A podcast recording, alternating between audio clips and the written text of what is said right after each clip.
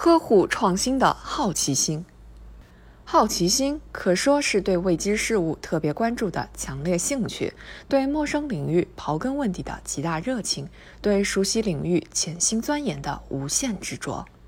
好奇心是人的天性，对科学兴趣的引导和培养要从娃娃抓起，使他们更多了解科学知识，掌握科学方法，形成一大批具备科学家潜质的青少年群体。去年，习近平总书记主持召开科学家座谈会，并发表重要讲话，强调我国经济社会发展和民生改善比过去任何时候都更加需要科学技术解决方案，都更加需要增强创新这个第一动力。特别提及好奇心，没有好奇心就没有科学的发展，社会的进步。面对条条银河，想象着牛郎织女演绎出美丽动人的神话故事，源自民众的好奇心。创立日心说，揭开天体中许多奥秘，从此自然科学便开始从神学中解放出来，源自科学家的好奇心。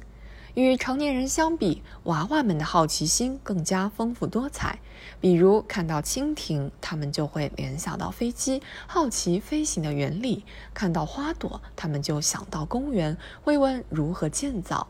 尽管孩子们很稚嫩，但他们有时所展现出的想象力和好奇心的确可贵。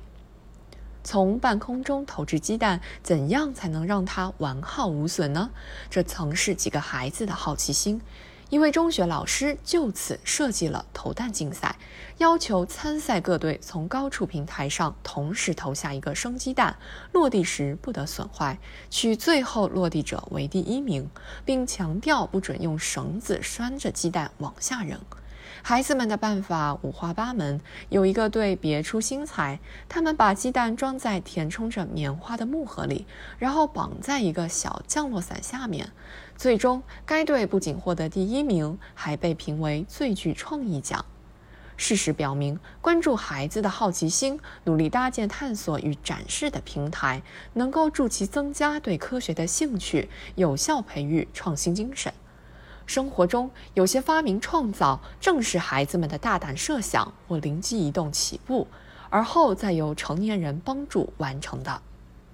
在一些人看来，娃娃们的某些好奇心似乎太过出奇，甚至带有某些破坏性、危险性。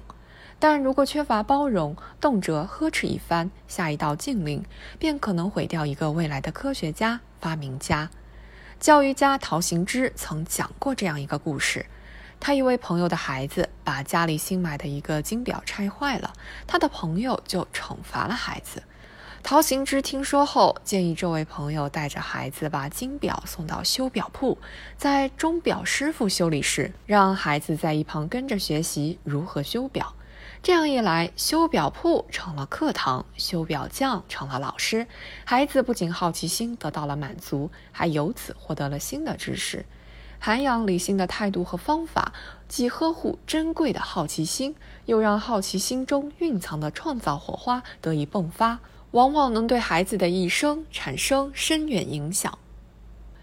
爱因斯坦说过：“想象力概括着世界上的一切。”推动着进步，并且是知识进化的源泉。青少年的好奇心、想象力是无限的，蕴含着创造的源泉，寄托着未来的希望。面对孩子们的好奇心，满腔热诚地给予呵护，积极引导，努力提供必要的条件，大批具备科学家潜质的青少年群体就将脱颖而出，为建设科技强国厚植人才沃土。